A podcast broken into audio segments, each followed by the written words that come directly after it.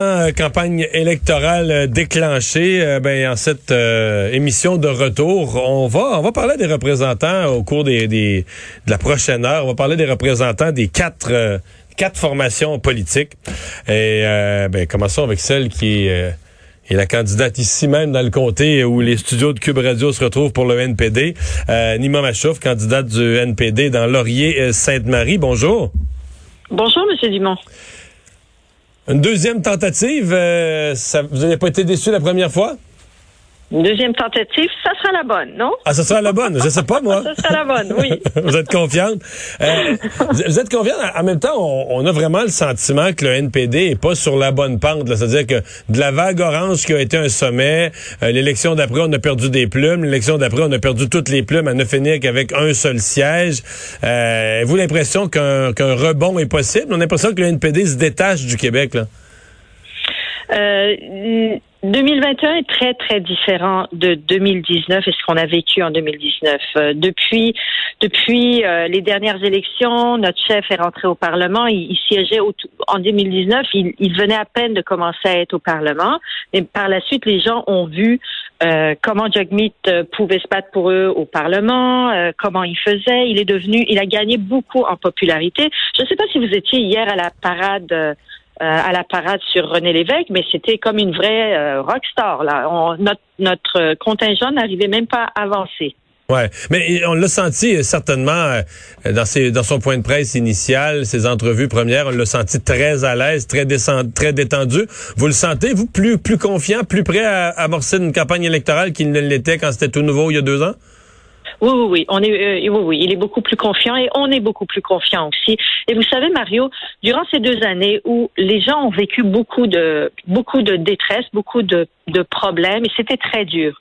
C'était très dur. Alors, euh, les gens ont vu qui est-ce qui s'est levé en champ pour les défendre. Quand les libéraux, s'ils étaient majoritaires, jamais on aurait traversé la pandémie comme on l'a fait maintenant avec un peu moins de dommages.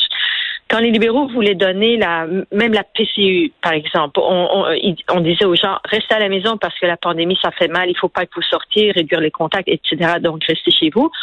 Les libéraux voulaient donner 1000 dollars par mois à chaque personne. C'est qui qui s'est levé en champ pour dire que, ben, qui peut vivre avec 1000 dollars par mois? Le loyer, la bouffe, tout ça, on fait quoi? C'est C'est les, députés néo-démocrates. Donc, euh, les gens ont vu ça et ont vu l'effet que ça, que ça a euh, d'avoir des gens comme lui au Parlement. Et donc, moi, je suis beaucoup plus confiante maintenant et on le voit dans la rue. Hier, on posait des affiches. Euh, hier soir, on posait nos affiches et les gens venaient et nous, nous en parlaient et nous le disaient, nous le remarquaient. Ils, nous disent qu'ils l'ont vu et qu'ils l'ont apprécié. Alors, euh, oui, je pense qu'on est en bien meilleure position cette fois-ci. Vous répondez quoi aux gens qui disent euh, que le Parti libéral sous Justin Trudeau, le, Parti libéral du Canada sous le leadership de Justin Trudeau, un peu comme ça avait été dit à l'époque de son père, de Pierre Elliott, euh, c'est un gouvernement libéral, mais assis ni plus ni moins sur le territoire du NPD, là, beaucoup plus à gauche, euh, a fait des déficits, a dépensé beaucoup. Bon, vous dites c'est parce que le NPD a fait pression, mais il reste que c'est lui qui prend le crédit d'avoir mis en place des programmes généreux, de la distribution d'argent pour tous. est-ce que est-ce qu'il y a encore une place? Est-ce que l'NPD est encore capable de, faire entendre sa différence? Est-ce que M. Trudeau a pas, s'est pas installé un peu, je parle du plan idéologique, installé sur vos, positions?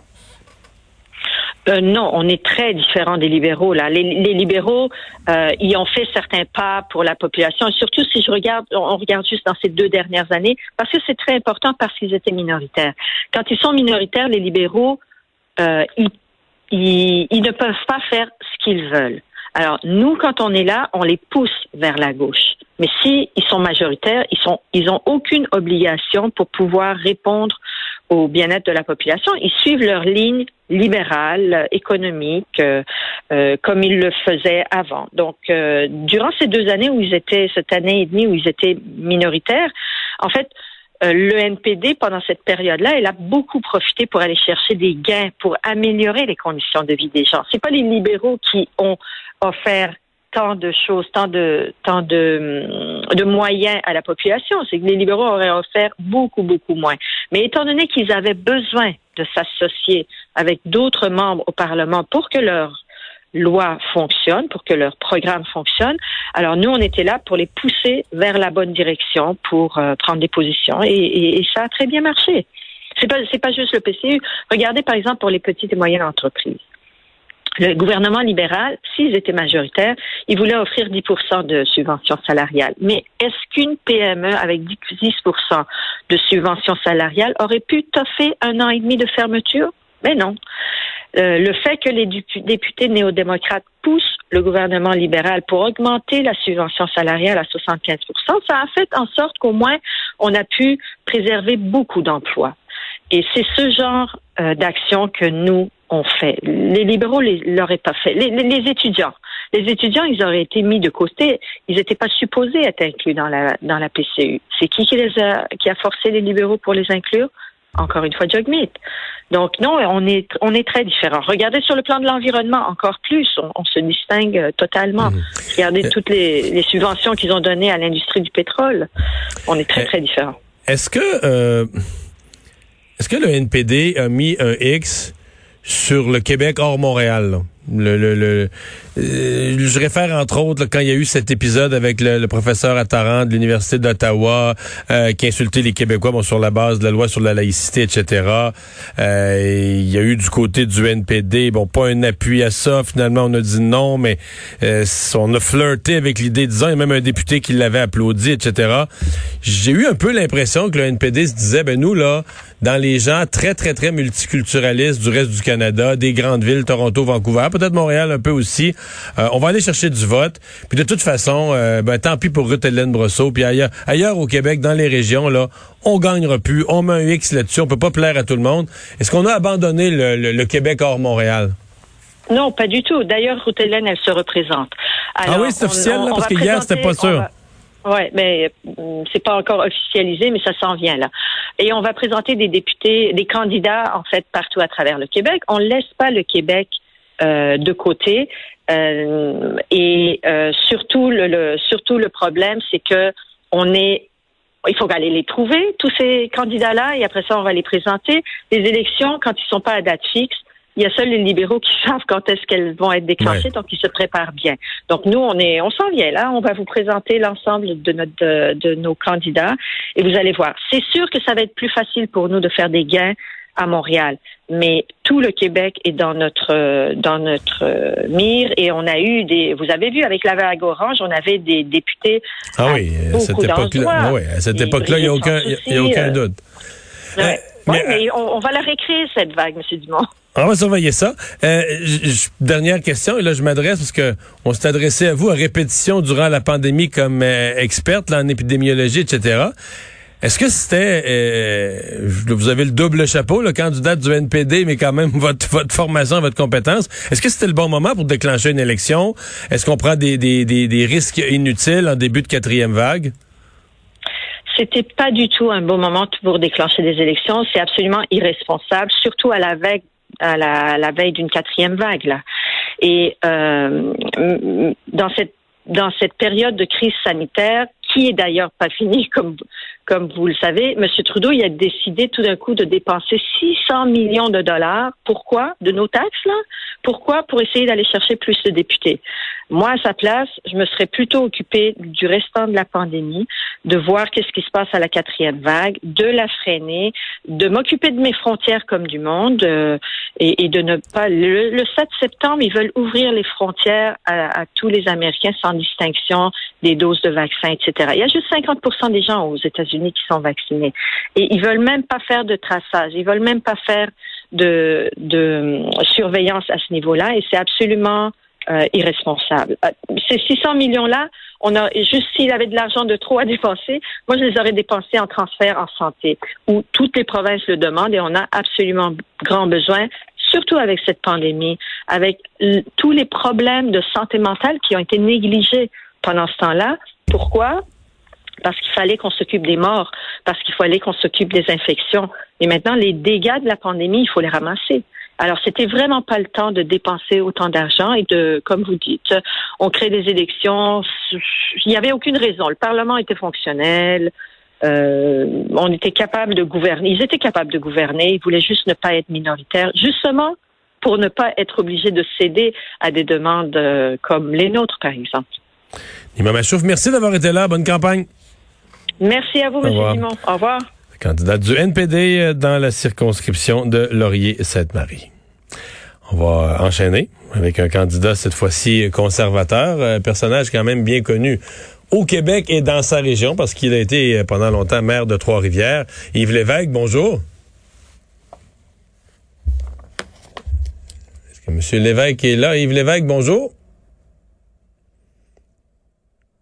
On me dit que c'est fait. Oui, Yves Lévesque, bonjour. Excusez, Mario, j'étais sur le mode silence, j'écoutais ton entrevue. Ah, bon, bon, bon. Euh, Effectivement, c'est ma dixième campagne électorale. Dixième? J'ai autant de, de tas de fait que, que Louis Plamondon. Bon. dixième campagne électorale, pas perdu souvent, mais là, la dernière fois que les conservateurs, ça n'a pas marché? Non, on était prêts. Si regarde le, score, la moyenne du Parti conservateur au Québec, on avait été au-dessus de la moyenne. On a perdu par quelques pourcentages. Faut être honnête, euh, Mario, c'est le débat à TVA qui euh, a fait perdre euh, plusieurs points au Québec dans, mon, dans ma circonscription. Moi, j'étais un homme de terrain, alors je l'ai senti le lendemain. Alors, euh, comparativement à cette année avec Aaron Auto, c'est un enjeu qui est derrière nous. Le chef s'est clairement prononcé par rapport à tout ça. Alors, euh, on va parler là, vous, référez, à la question de l'avortement. Vous dites euh, Andrew Scheer sur cette question-là a, perdu des votes. Là. Ah oui, absolument. Alors, je l'ai senti le lendemain, Mario. Et, et c'est un enjeu, mais en tout, puis moi, la journée que ça va, on est rendu en 2020, jamais que ça va. Est-ce que des gens peuvent en parler? Oui. Est-ce que ça va passer au Parlement? La réponse est non.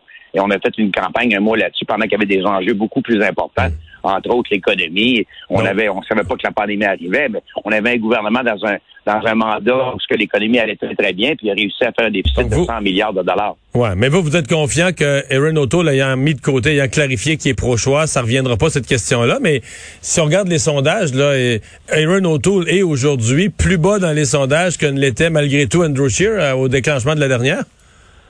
Ouais, peut-être, Mario, mais il faut faire attention. Un sondage, c'est un portrait à un moment, un moment donné. On sait que la pandémie a donné beaucoup de temps d'antenne au gouvernement au pouvoir. Là, on a la chance de, de, de, se positionner. On a notre programme qui est clairement établi à, tous les niveaux, au niveau des finances, au niveau de l'endettement, au niveau de l'éthique aussi. On sait qu'on va euh, déposer une loi plus sévère, plus mordante au niveau de l'éthique, au niveau de la corruption.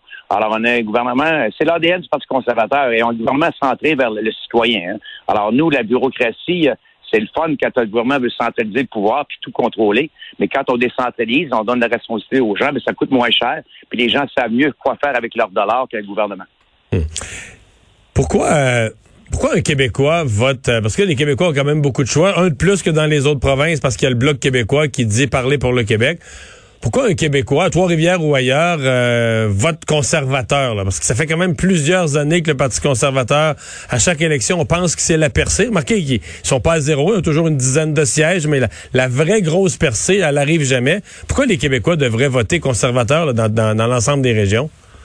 Mais premièrement, euh, moi, quand je dis le Bloc québécois vont défendre les intérêts du Québec, moi, Yves Lévesque, je suis un Québécois, Mario, je vais défendre les intérêts du Québec avec ardeur et avec détermination. Et encore plus parce que le Bloc québécois ne pourra jamais prendre le pouvoir. Même si on est, si on est 18 députés bloqués au fédéral, il n'y aura jamais un, siège autour de la table du Conseil des ministres. Ils pourront jamais faire des lois. Ils peuvent juste proposer, parler, influencer. Alors, il y a seulement deux partis qui peuvent prendre le pouvoir présentement.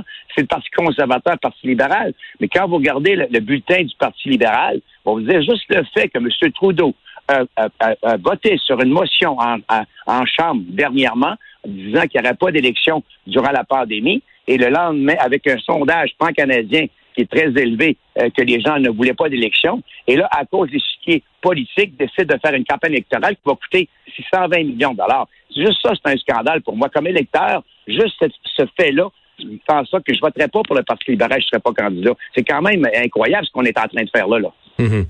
euh, le Aujourd'hui, M. O'Toole a détaillé son, son programme, euh, veut rouvrir le dossier des, des garderies que, que les libéraux avaient signé, que les libéraux avaient réglé, remplacer par un crédit d'impôt, remplacer les, le, programme de garderie par un, crédit d'impôt. Euh, évidemment, dans le, au Québec, on a déjà le système de, de, de CPE. Comment ça va se comment ça va s'articuler au Québec? Une bonne question, Mario. Effectivement, j'ai, j'ai, on a vu ça aujourd'hui. Alors, on sait que le, Parti conservateur, c'est l'orientation, c'est toujours de donner plus aux contribuables, aux citoyens. On descend l'argent d'un poche des contribuables et eux savent mieux quoi faire avec leur argent. Et si on regarde le portrait avant et aujourd'hui, euh, c'est sûr et certain que pour une famille qui gagne 30 000 au Québec, il y avait un crédit d'impôt qui leur donnait environ, si je ne me trompe pas, environ 1200 dollars. Avec ce qui est annoncé avec M. O'Toole aujourd'hui, ça va donner environ 4000 dollars à chacune des familles. Alors, on a un gain pour chacune des familles d'environ 2800 dollars de plus dans leur poche. On sait qu'au Québec, quand même, il y a, les garderies euh, universelles, mais il manque beaucoup de places quand même. Alors, mais effectivement, euh, ça va faire en sorte que les familles de 30 000 et, et euh, jusqu'à 150 000 vont pouvoir retirer entre 4 000 et 6 000 de plus dans leur poche pour s'occuper de, leurs enfants. Yves Lévesque, merci d'avoir été avec nous. Je vous souhaite une bonne campagne. Merci beaucoup, Marie. Bonne journée. Candidat du Parti conservateur du Canada dans la circonscription de Trois-Rivières. On s'arrête.